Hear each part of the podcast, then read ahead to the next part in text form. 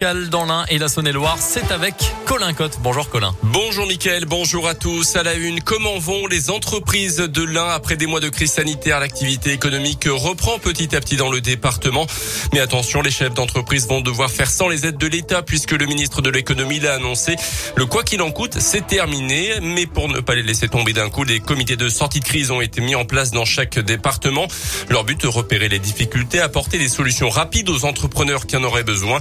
Un référent départemental a été nommé pour les aider et les orienter. Vincent Bonardi le directeur des finances publiques dans l'Ain.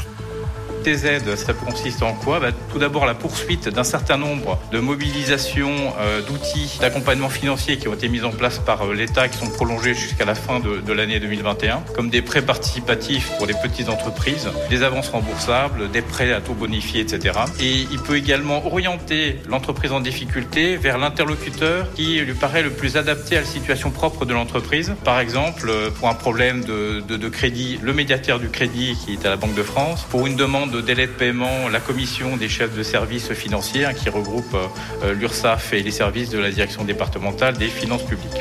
Et dans l'Inde, depuis le mois de mars 2020, près de 6000 entreprises ont obtenu un prêt garanti par l'État.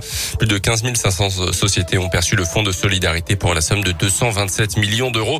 Notez que l'épidémie de Covid aura coûté entre 170 et 200 milliards d'euros à la France, chiffre dévoilé hier par le ministre des Comptes publics, Olivier Dussopt. Dans l'actu également, l'hommage à Victorine, un an après sa famille a organisé une marche blanche hier dans le Nord-Isère à Villefontaine.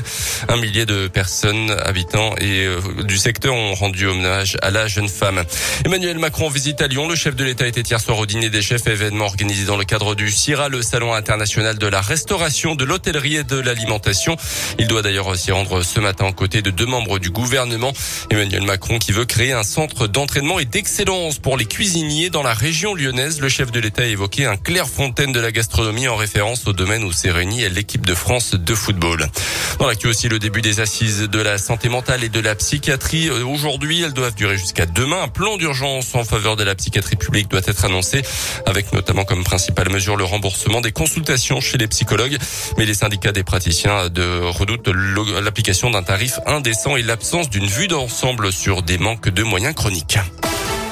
Le cyclisme avec Julien Alaphilippe qui écrit une nouvelle page de l'histoire du cyclisme. Le coureur originaire d'Auvergne est devenu le premier Français à conserver son titre de champion du monde. C'était hier en Belgique. Il s'est imposé en solidaire une trentaine de secondes euh, devant son concurrent belge et conserve donc cet unique arc-en-ciel, un exploit encore jamais réalisé dans l'histoire.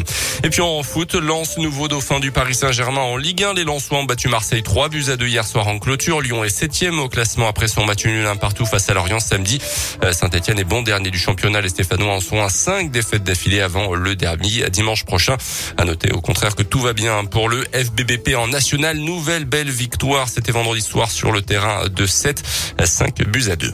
Merci Colin. Le prochain scoop info dans 30 minutes et l'actu on continue.